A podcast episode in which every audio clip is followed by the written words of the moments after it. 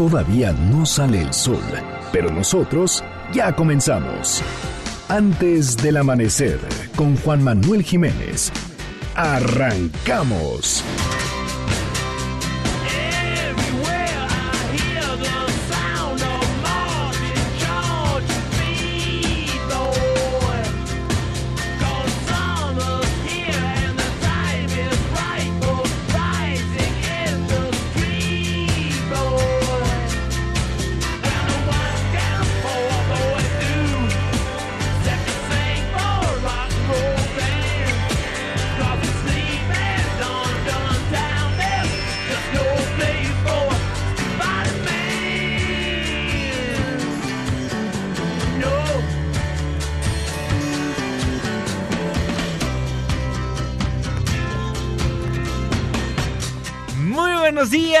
Muchísimo gusto darles la bienvenida a este espacio madrugador de MBS Noticias 102.5.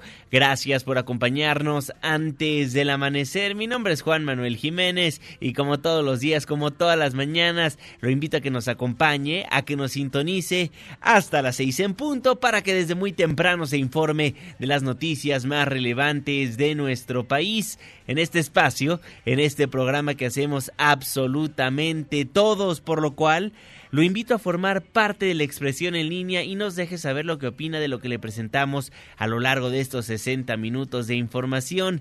En Twitter e Instagram me encuentra como arroba Juanma Pregunta, Facebook Juan Manuel Jiménez y nuestro WhatsApp 55 16 34 53 95.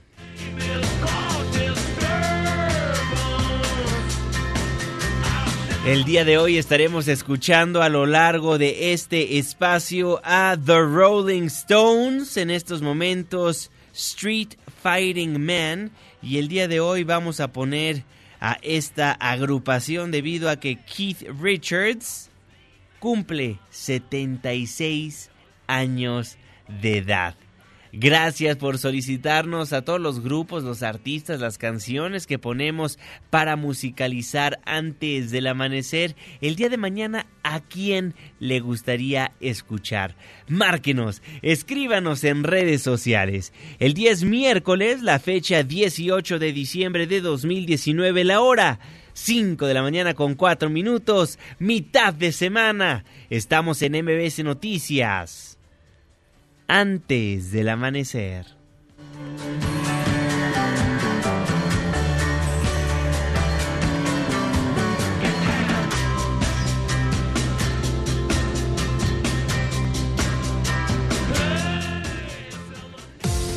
¿De quién es el santo? Hoy, 18 de diciembre del 2019, felicitamos a Ausencio Graciano Hildelberto, muchas felicidades. Clima.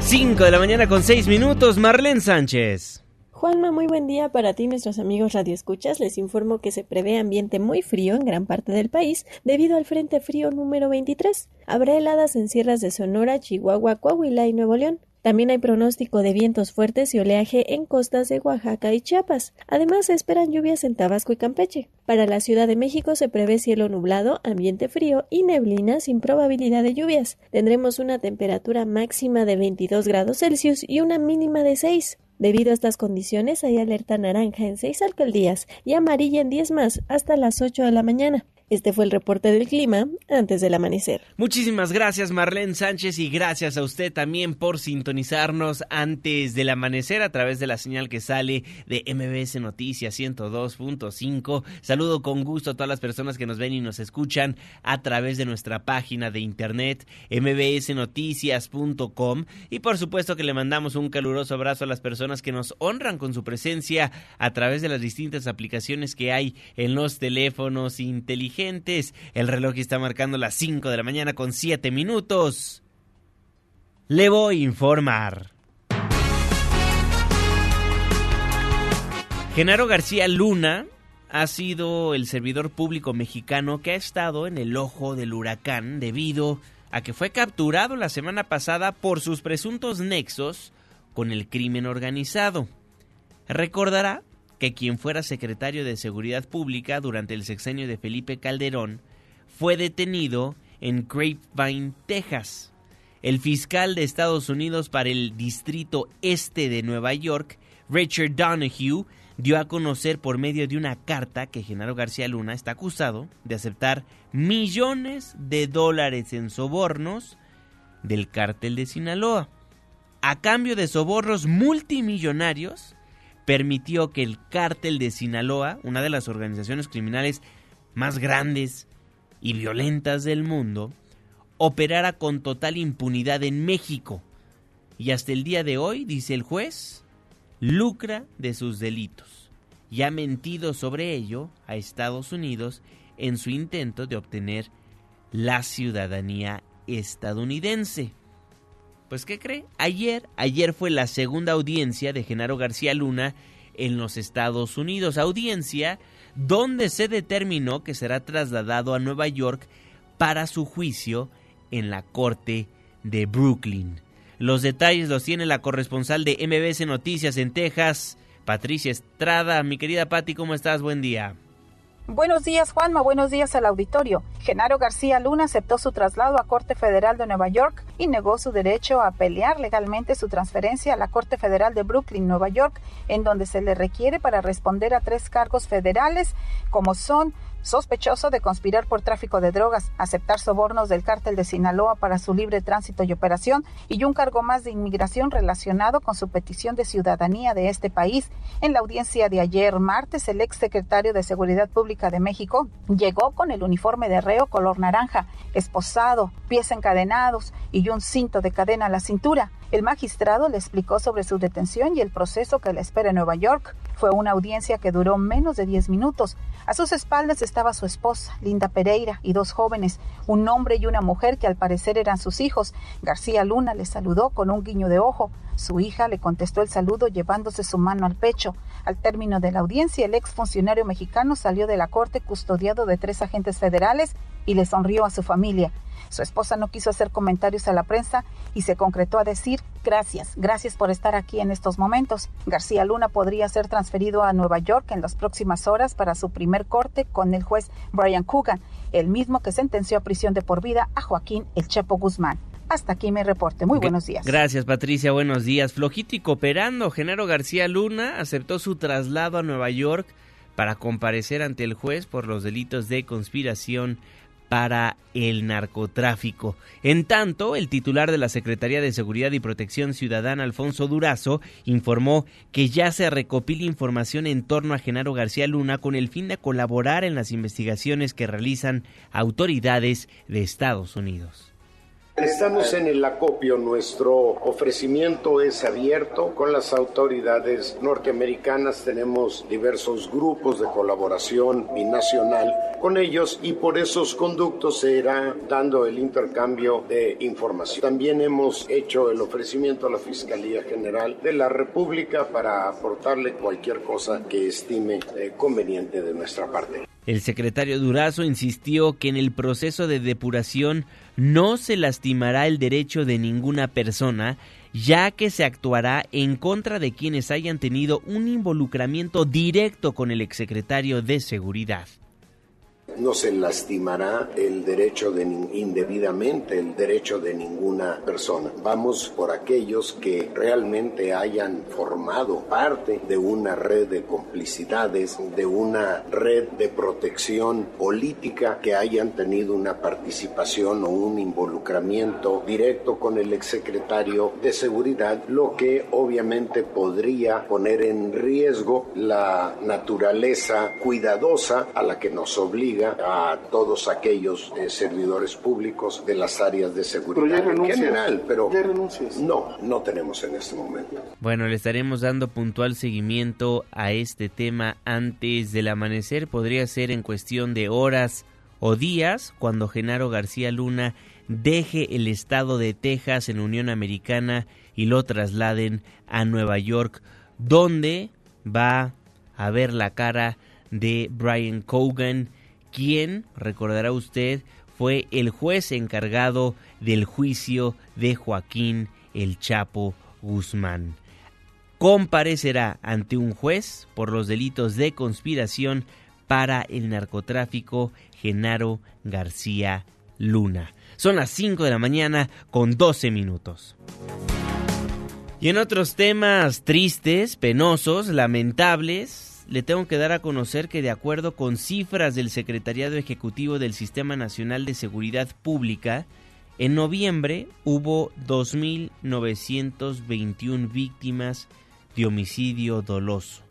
Se trata de un incremento de 1.56% con respecto a octubre. Al dar un informe en Palacio Nacional, el secretario de Seguridad y Protección Ciudadana, Alfonso Durazo Montaño, afirmó que Guanajuato se mantiene como el estado más violento. El estado con mayor número de homicidios es Guanajuato con 3.211, le siguen Baja California con 2.667, Estado de México, Jalisco, Chihuahua, Michoacán, Guerrero. Y a la inversa, Yucatán es el estado con menos número de homicidios, los de menor, de menos a más, Yucatán, Campeche, Baja Sur, tuvo una reducción muy importante, Aguascalientes, Durango, Tlaxcala, Nayarit y Guerrero. El secretario Durazo destacó en materia de secuestros que la cifra sigue siendo alta porque muchos casos no son denunciados. Es uno de los delitos en donde la cifra es eh, negra, es mayor. Muchos delitos no son, muchos secuestros no son denunciados precisamente porque las víctimas quieren mantener fuera del alcance de la justicia este acto que han padecido. Esa es la razón fundamental por la que no se incluyó aquí. En noviembre hubo 2.921 víctimas de homicidio doloso. Estamos hablando de que en el mes de noviembre, en el mes número 11 del año, 97 personas en promedio eran asesinadas diariamente. 97.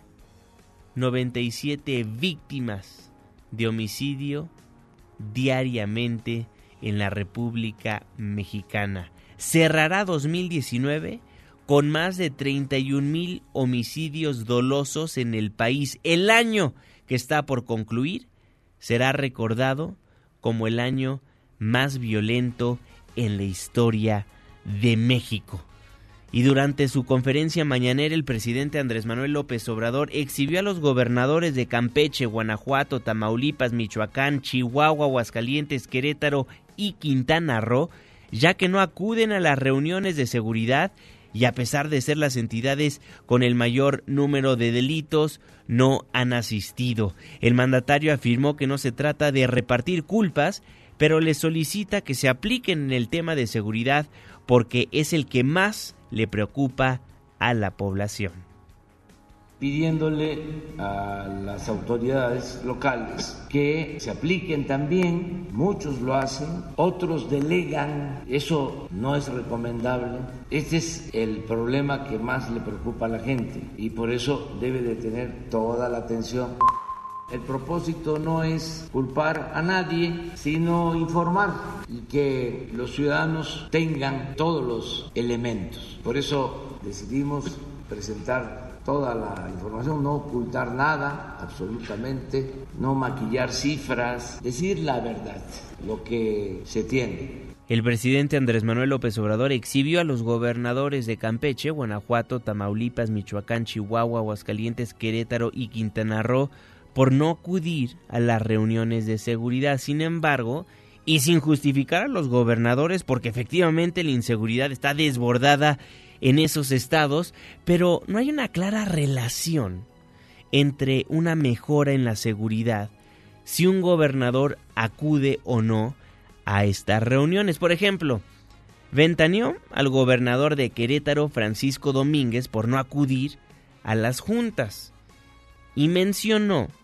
que una de las mandatarias que acude constantemente es la doctora Claudia Sheinbaum, la jefa de gobierno de la Ciudad de México. Entonces, con la lógica que presentó el día de ayer el Ejecutivo Federal, por acudir a esas juntas de incidencia delictiva debería ser menor en la capital del país. Pero, revisando los homicidios por cada 100.000 habitantes de enero a octubre de 2019, vemos que la tasa en la Ciudad de México es de 13.1 contra la de Querétaro, que es de 6.7. Hay una gran diferencia, eso a pesar de que la jefa de gobierno Claudia Sheinbaum acude constantemente a las juntas en materia de seguridad en Palacio Nacional.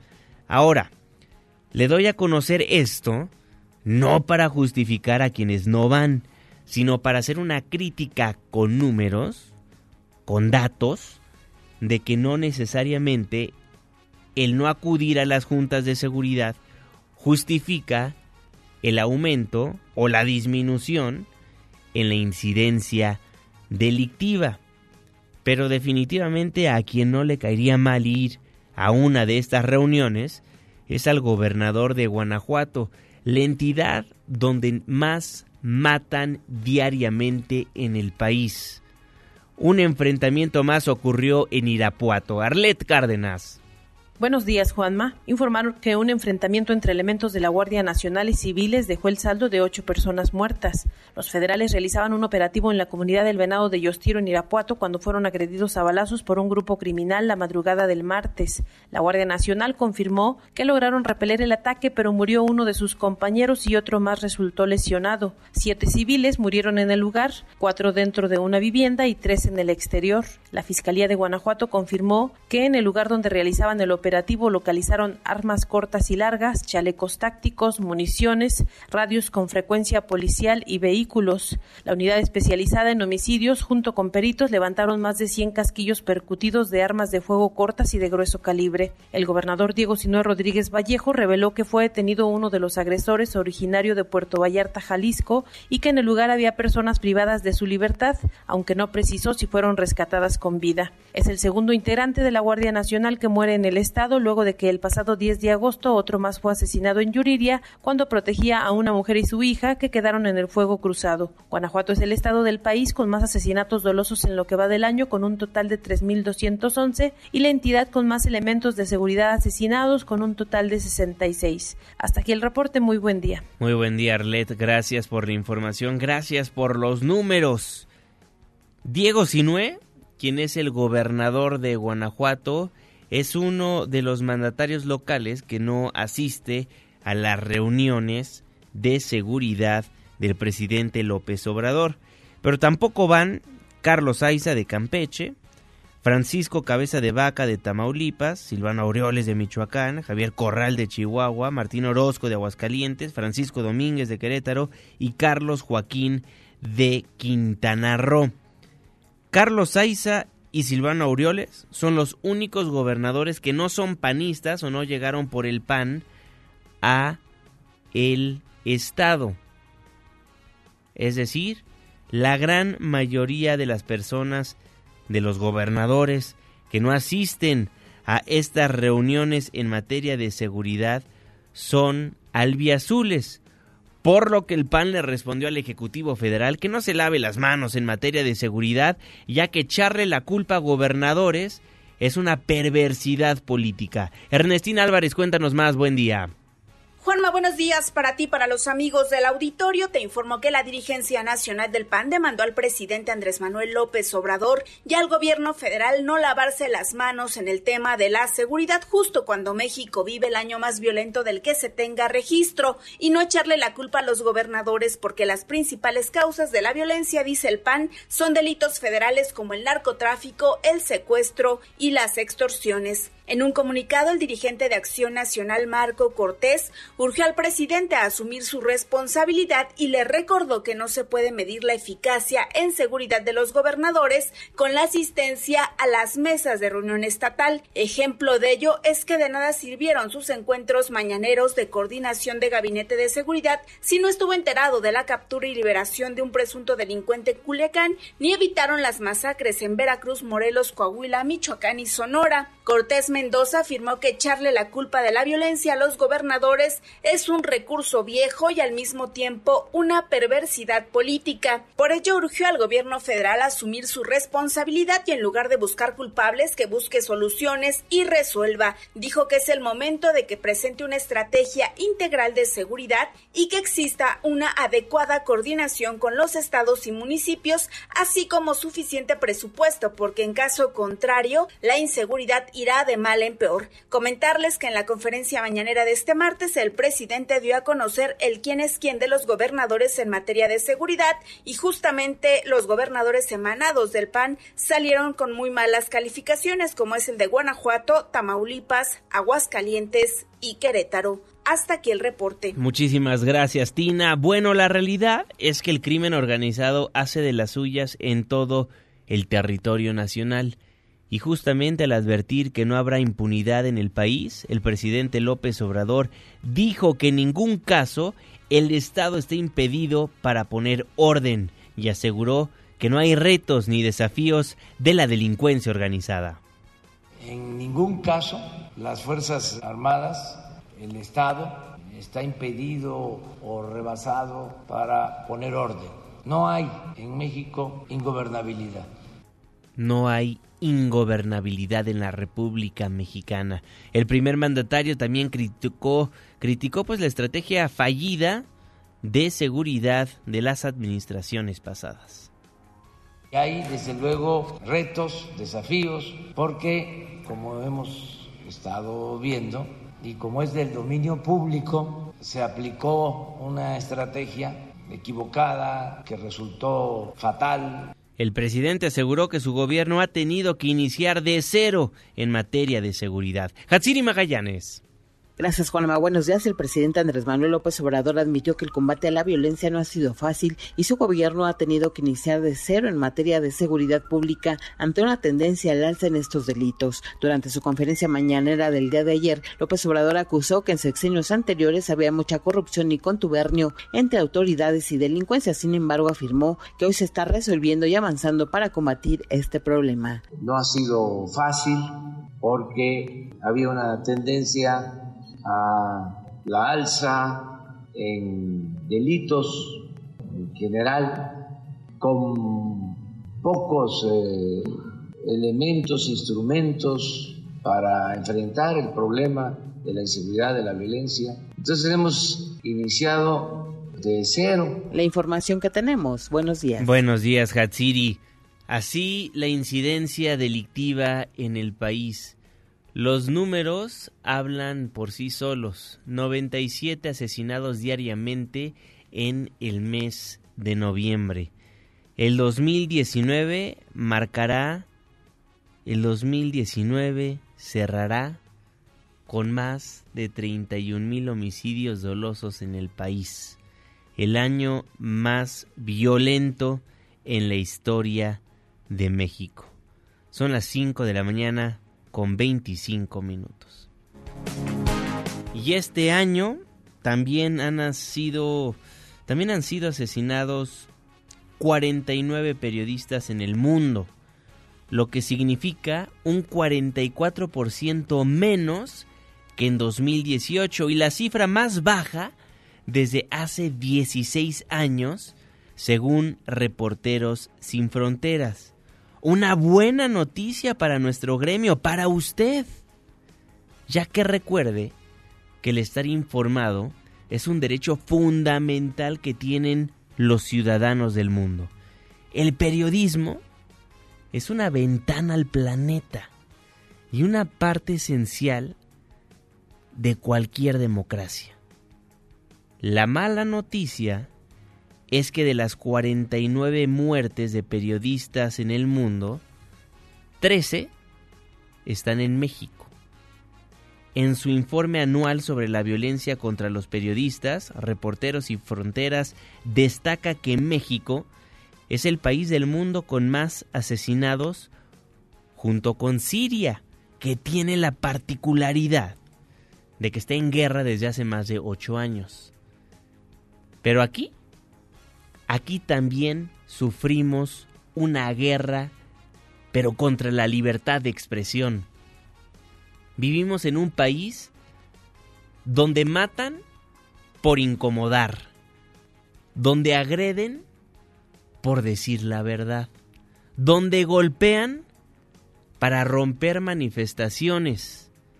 En un México donde la solución a un conflicto mediático no es el derecho de réplica, es la muerte. Lo bueno es que existen asociaciones como Artículo 19 que nos defienden. Querido René, buen día, ¿cómo estás? Juanma, muy buenos días. La Comisión Nacional de los Derechos Humanos y la organización Artículo 19 acordaron trabajar conjuntamente para impulsar la libertad de expresión y combatir la impunidad a fin de crear un clima más favorable para el desempeño profesional de periodistas y comunicadores. Asimismo, acordaron una agenda común conforme la cual, a partir de enero, incrementarán el trabajo conjunto en acciones de prevención y protección de los derechos humanos de los periodistas en México que permitan garantizar su vida, integridad, libertad y seguridad en el el desempeño de su profesión, la presidenta de la CNDH, Rosario Piedra Ibarra, y la directora regional de Artículo 19, Ana Cristina Ruelas, coincidieron en señalar que para garantizar la libertad de expresión, nuestro país tiene suficientes herramientas, instrumentos y leyes, y que el reto es lograr que se apliquen y que sean más efectivos. Reconocieron que esos lineamientos legales contrastan con el aumento de riesgos para el ejercicio de ese derecho, derivado de un alto número de agresiones, menos trabajo de investigación y falta de resultados efectivos, además de autocensura, desplazamiento y exilio forzado de comunicadores, generación de espacios de silencio en el país y vulneración de los principios fundamentales de una sociedad abierta, plural y democrática. Juanma, el reporte que tengo. Muy buenos días. Gracias René, muy buenos días. Son las 5 de la mañana con 29 minutos tiempo del centro de la República Mexicana. Hoy es miércoles, miércoles de protección civil. Protección civil, antes del amanecer. ¿Y tú ya estás preparado? Coordinador Nacional de Protección Civil, David León, un gusto saludarlo. ¿Cómo está? Bien, querido Juanma, qué gusto saludarte a ti y a todo el auditorio de antes eh, del amanecer como mejor eh, mejor que tú, eh, tú, tú bien lo sabes, las Fuerzas Armadas, Secretaría de Marina, Secretaría de Defensa Nacional nos apoyan en todo el territorio en asuntos de, relacionados con el Plan Marina, con el Plan DN3, en torno a la protección civil. Porque yo quiero narrarte que el día de ayer en eh, Mulegé, esto en Baja California Sur, teníamos una persona que estaba atrapada en un islote justamente frente a la playa El Morro. Eh, intentamos hacer el rescate por lancha, fue imposible, el oleaje se incrementaba. La Secretaría de Marina a bordo de un eh, helicóptero logró hacer el rescate de esta persona, trasladarla eh, con, con, vida. Se hizo una valoración médica, afortunadamente se encontraba bien y esta es una de las acciones que permanentemente la Secretaría de Marina y la Secretaría de Defensa auxilian al Sistema Nacional de Protección Civil, por supuesto, a salvaguardar, salvaguardar la vida de los mexicanos. Juanma, en cuanto a las eh, temperaturas y las lluvias, frente frío número 23 se recorre la península de Yucatán. Vamos a tener eh, lluvia importante en Veracruz, Tabasco, Oaxaca, Chiapas, Campeche y Quintana Roo. Además de que continuamos con este evento eh, de norte con rachas superiores a 100 kilómetros por hora, oleaje de entre 3 a 5 metros a la altura del Istmo y también del Golfo de Tehuantepec. Es importante decir que vamos a tener oleaje fuerte en Tabasco, Campeche, Yucatán y Quintana Roo. Derivado de las lluvias, Juana, al día de hoy ha llovido en lo que va del año 4% menos. Es decir, ha sido un año que hemos recibido 4% menos lluvia que en un año promedio. Sin embargo, la buena administración que hemos hecho los ciudadanos y el gobierno del agua de nuestras presas nos permiten reportar que las presas del país tienen 1% más de almacenamiento, es decir, están en su almacenamiento promedio y un poquito más. Y las presas del sistema Cutzamala que le brindan agua a la Ciudad de México tienen 6% más y esto es algo muy importante porque quiere decir que el próximo año con una buena administración del agua tanto ciudadanos como autoridades vamos a tener suficiencia. Por último, Juanma, decirte que el volcán eh, Popocatépetl pasa una noche tranquila, 24 exhalaciones durante las últimas 24 horas, 178 exhalaciones, dos sismos eh, vulcanotectónicos. Podríamos tener en las próximas horas, en los próximos días, algunas explosiones como las que hemos visto en días pasados y recordar que el semáforo de alertamiento volcánico se encuentra en amarillo fase 2, Juan. De acuerdo, coordinador, muchísimas gracias. Nos escuchamos el próximo viernes, si me lo permite. Con mucho gusto, Juanma, que tengan excelente miércoles. Igualmente, David León, el coordinador nacional de protección civil, antes del amanecer. El reloj está marcando las 5 de la mañana con 32 minutos, tiempo del centro de la República Mexicana.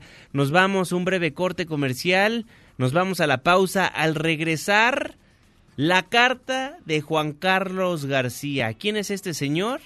Pues ni más ni menos que el ex esposo de Abril, esta mujer que pues la asesinaron.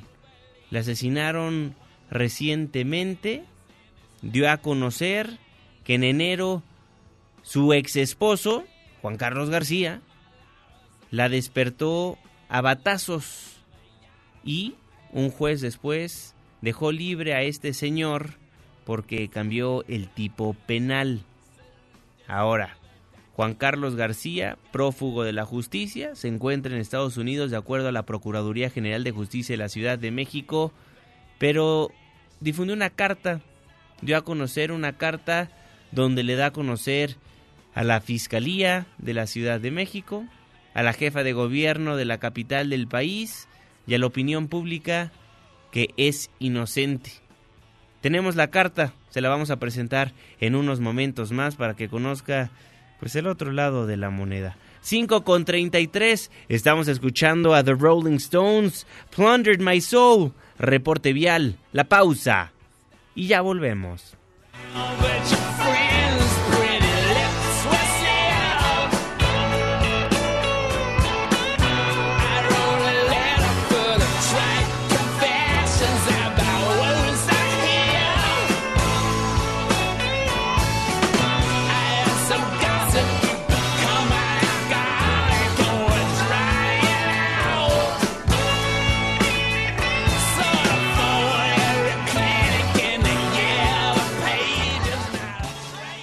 Antes del amanecer, con Juan Manuel Jiménez. Con Juan Manuel Jiménez. Continuamos.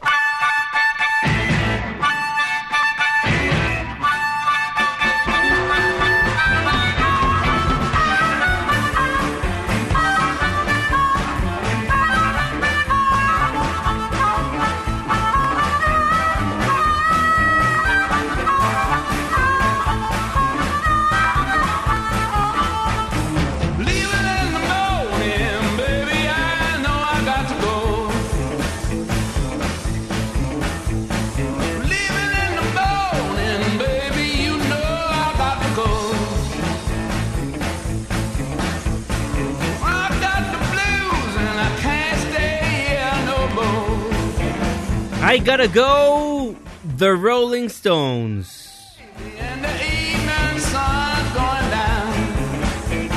Estamos de vuelta en MBS Noticias. Gracias por madrugar con nosotros. Yo soy Juan Manuel Jiménez y me da gusto nuevamente darle la bienvenida a este espacio del 102.5. Les recuerdo que nos escuchamos de las 5 hasta las 6 de la mañana de lunes a viernes. Márquenos, forme parte del espacio informativo, denos el reporte vial al aire, cuéntenos los problemas que hay en su colonia, en su barrio, en su ciudad. 5166-1025, Twitter e Instagram, arroba Juanma Pregunta. Son las 5 de la mañana con 37 minutos, tiempo del centro de la República Mexicana. Saludo con gusto, como todos los días, como todas las mañanas, a mi querido Luis Enrique Alfonso, el jeque de los deportes. Muy buenos días, mi jeque. Deportes con Luis Enrique Alfonso.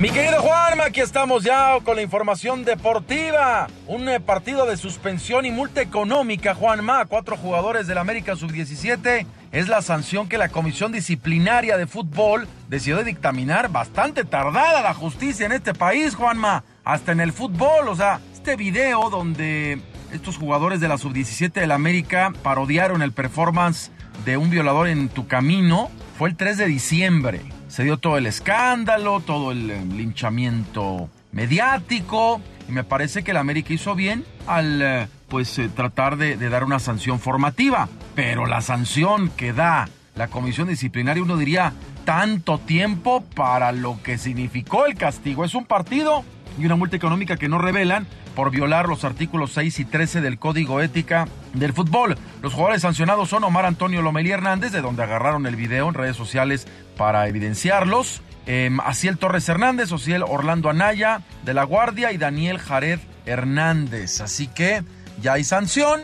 Tampoco es que quisiéramos que los castigaran seis meses, pero creo que se quedan un poco cortos. El Monterrey, Juanma, hoy va a jugar a las 11.30 de la mañana ante el Liverpool.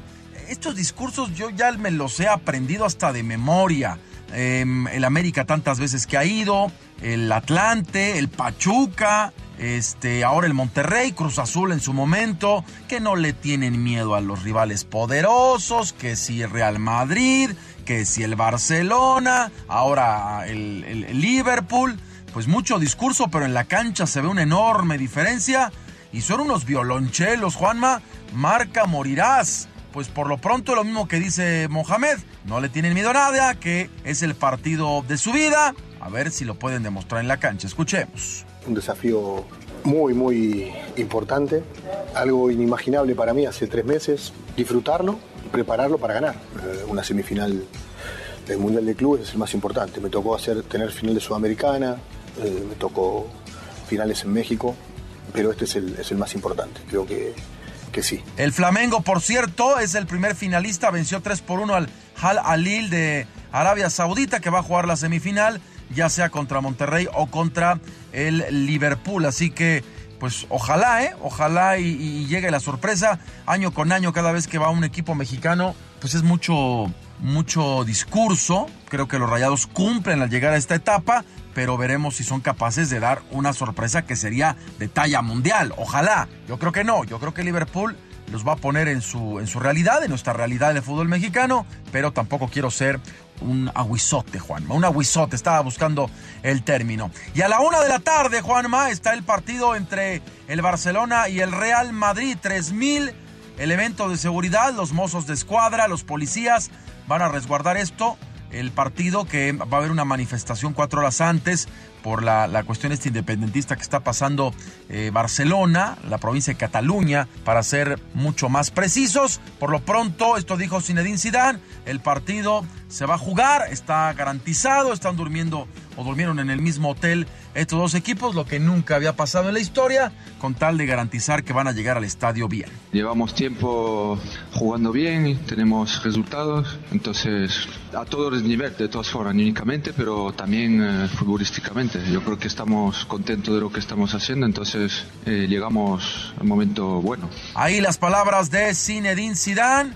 Los dos son líderes de la Liga Española. El Barcelona por diferencia de goles es uno. El Real Madrid es dos con 35 unidades. El Barcelona luce favorito.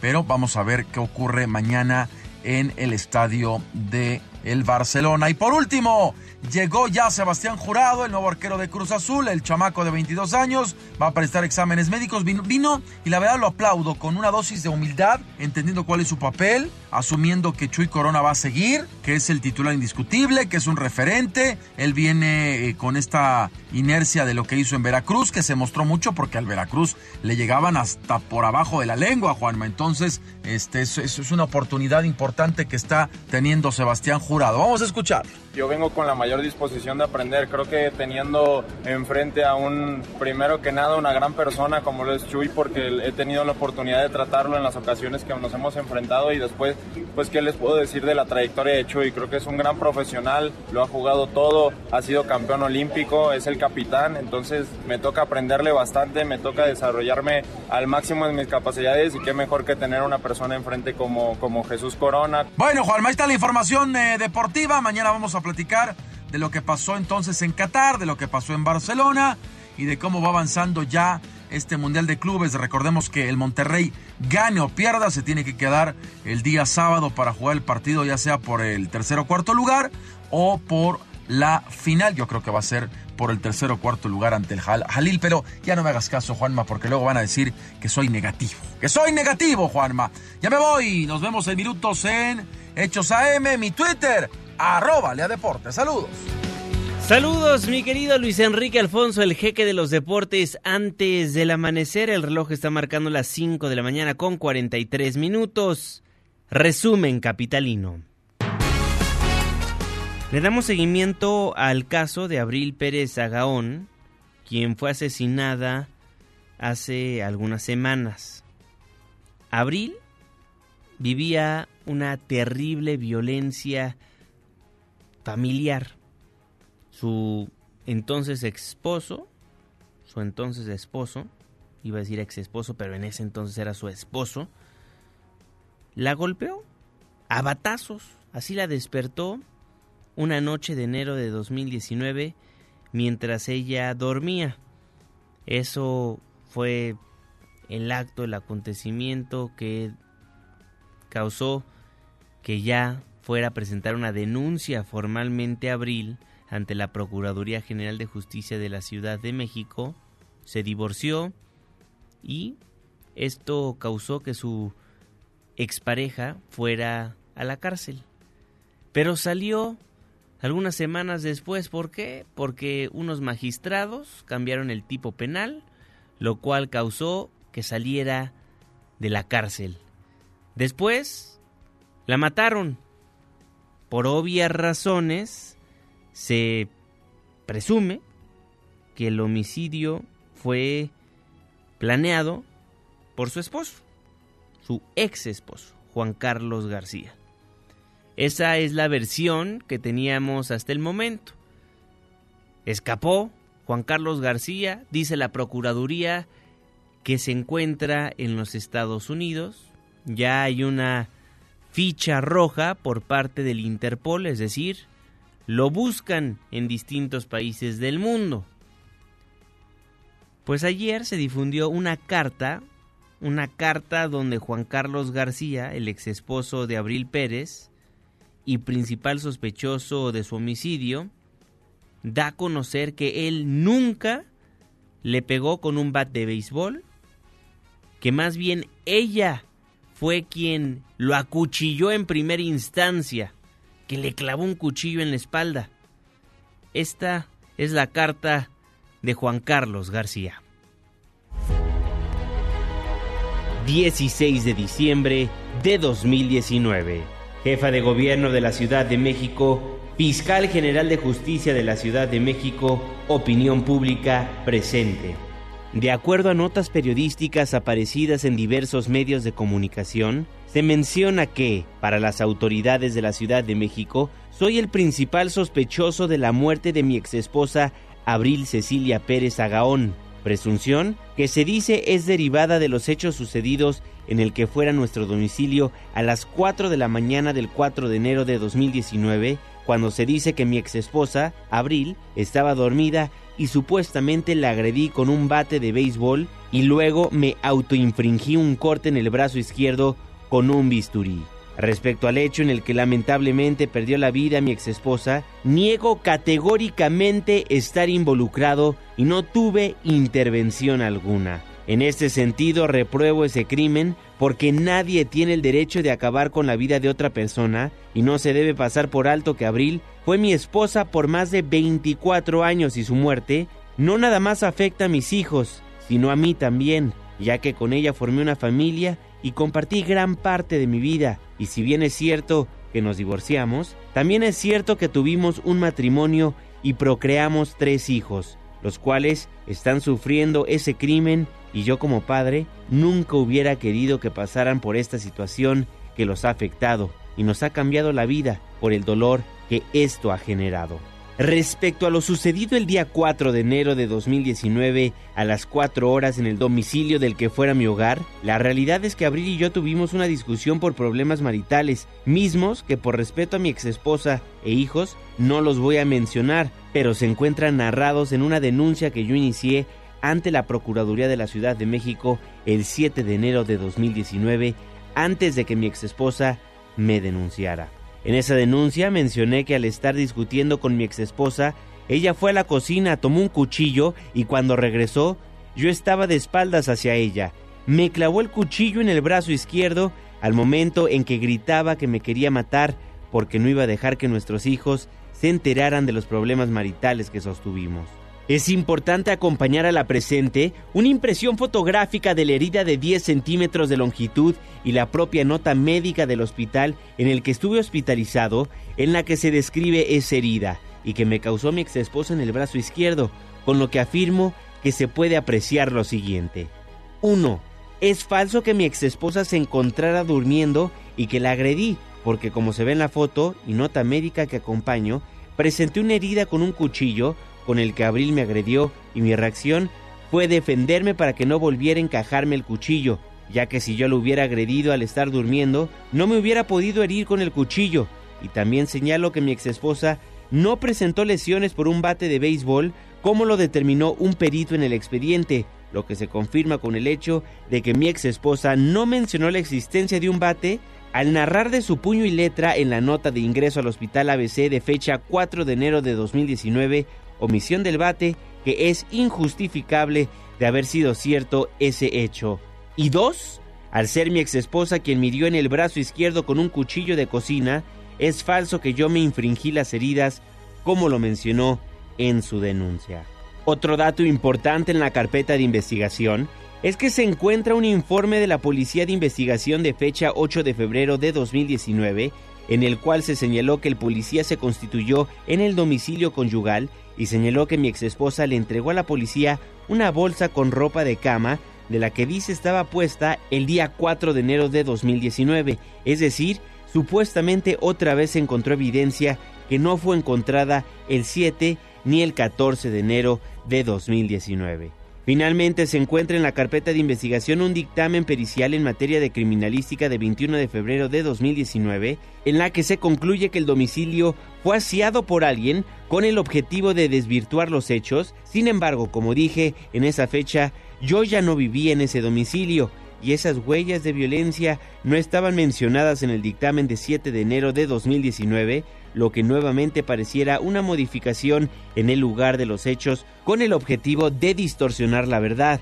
Para efectos de confirmar lo que escribo en esta carta, anexo las pruebas que menciono y que están en el expediente. Ahora bien, reitero que el 12 de enero de 2019 yo ya no vivía en mi domicilio, lo que significa que las personas que permanecieron o habitaban en ese domicilio a partir del 14 de enero fueron quienes alteraron la escena de los hechos como se señaló en el peritaje del 21 de febrero de 2019 al concluir que mi domicilio fue asiado para desvirtuar el hecho y que también quienes de manera injustificada presentaron los supuestos hallazgos referidos en el informe policial de 8 de febrero de 2019, mismos que no fueron encontrados en el dictamen pericial de 7 de enero de 2019, cuando inicialmente los servicios periciales de la Procuraduría realizaron su dictamen y describieron los objetos encontrados y que mi domicilio sí se encontraba bien resguardado. Lo anterior evidencia que se modificó la escena de los hechos con el objetivo de distorsionar la realidad e incorporar a la investigación evidencia que fue intencionalmente colocada en mi domicilio. Finalmente quiero expresar mi confianza en la fiscal general de justicia de la Ciudad de México, Ernestina Godoy Ramos, así como de aquellos encargados de la impartición de justicia ya que lo único que solicito es ser juzgado de manera justa e imparcial, con estricto apego al marco jurídico, para que se logren esclarecer los hechos por los cuales me encuentro vinculado a proceso y se esclarezcan los hechos relacionados con la lamentable muerte de mi ex esposa Abril. Atentamente, Juan Carlos García.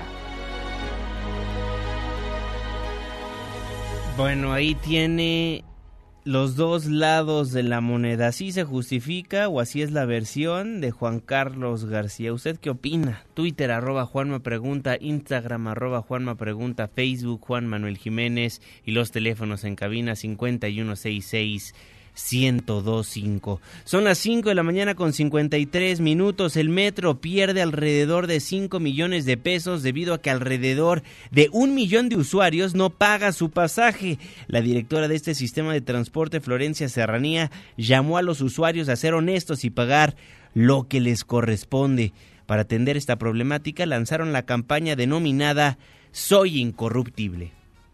Hoy el metro es el metro segundo más barato del mundo y requerimos del apoyo de los usuarios para que en una acción fraterna y honesta paguen sus cinco pesitos. Es lo que yo pediría al usuario. Paguen sus cinco pesitos, no vayan a la piratería. Necesitamos de todos. Bueno, yo tengo el compromiso con la doctora Sheinbaum de traer mil millones de pesos más al metro de ingresos que se están dispersando. Tenemos nuevas recargadoras, el personal de taquilla tiene un nuevo sistema para poder ser más eficiente y pues poco a poco entre todos lo vamos a lograr. Ayer platicaba con la coordinadora de cultura del metro y me daba a conocer que diariamente pierden cuatro punto y tantos millones de pesos por las personas que se saltan los torniquetes en las entradas de las estaciones. Diariamente utilizan el metro 6.3 millones, pero nada más 5 millones pagan su boleto.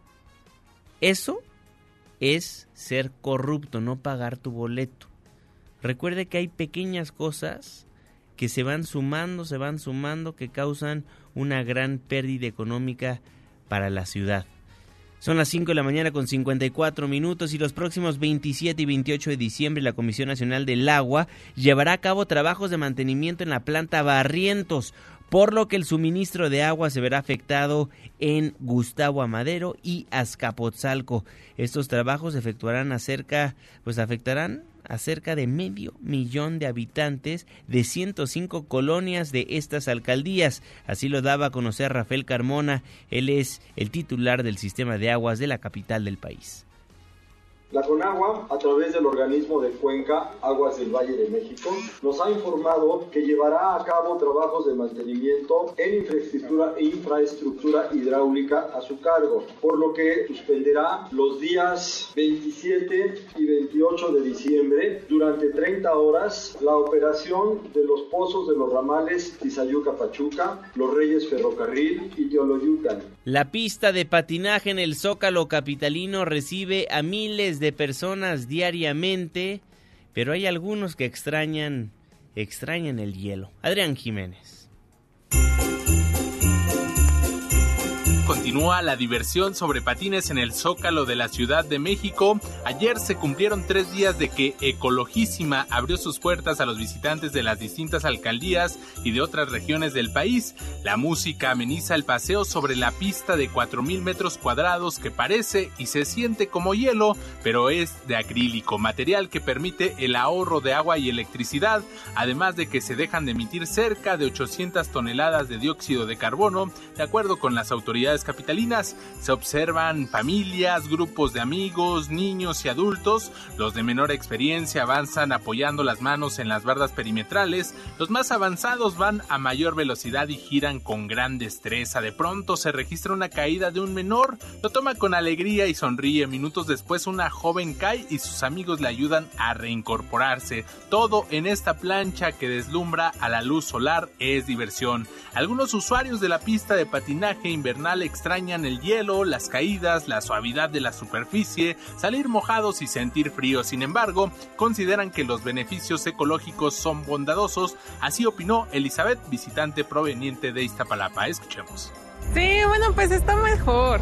Sí, te, pues te patinas igual, nada más que pues esta como que opción ecológica está mejor porque gastas menos energía, menos agua, menos luz. Entonces está, a mí se me agradó más. En tanto, el señor Roberto, quien acudió por primera ocasión a esta atracción de invierno, señaló que si bien es más complicado patinar sobre esta superficie, la experiencia es muy divertida. Así lo dijo. Nunca había venido, es la primera experiencia que tengo y la verdad está muy divertido. Sí, es que es muy diferente, o sea, no es lo mismo el, hielo como tal a esta pista, es un poco más resbaloso. Sí, está un poco, un poco más complicado patinar, pero de todos modos está muy bien, está muy divertida. Por otra parte, hay patinadores a los que no les gustó tanto la pista. Es el caso de Eric, visitante de Gustavo Amadero, a quien se le hizo más difícil desplazarse sobre este material ecológico. O sea, sí hay una gran diferencia porque pues, obviamente no es hielo, es acrílico como tal, y pues es un poco más difícil de, bueno, de poder moverte, de dar duro, como sea, bueno, a mí se me complicó un poco. Y pues bueno, la ventaja que tiene es que pues es ecológico, ayuda al ambiente, pero por en lo personal a mí no me gustó. O sea, está padre que ayude al ambiente de eso, pero pues no me gustó en lo personal. Ecologísima estará abierta al público hasta el próximo 6 de enero de 2020 en un horario de 10 de la mañana a 9 de la noche y para agilizar el acceso de las personas el gobierno pide a los visitantes registrarse en la página de internet ecologísima.mx.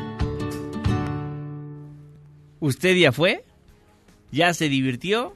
Déjame saber a través de las redes sociales en arroba Juanma Pregunta, Facebook Juan Manuel Jiménez y WhatsApp 55 16 34 5395. Yo ya me divertí y la verdad es igual que patinar en hielo, ¿eh? Obviamente se extraña la sensación, como bien lo narraba Adrián Jiménez en esta hermosísima crónica, pues sentir el frío, ¿no? Resbalarse, mojarse. Eso es parte de la Navidad, pero también hay que cuidar el medio ambiente. La verdad, para mí fue lo mismo. 5 de la mañana con 59 minutos, dejamos el 102.5, nos pasamos al 104.9 en Exa FM, le tengo un resumen de noticias cada hora a la hora hasta las 10 de la mañana y después nos vemos en la televisión en punto de las 7 de la noche en tu ciudad en tiempo real a través de la pantalla de ADN 40, el canal informativo más visto de México. A nombre de este gran equipo de trabajo, se despide de ustedes su servidor y amigo Juan Manuel Jiménez. Que pase un extraordinario día. Ya casi sale el sol. Nos escuchamos mañana en punto de las 5, antes del amanecer.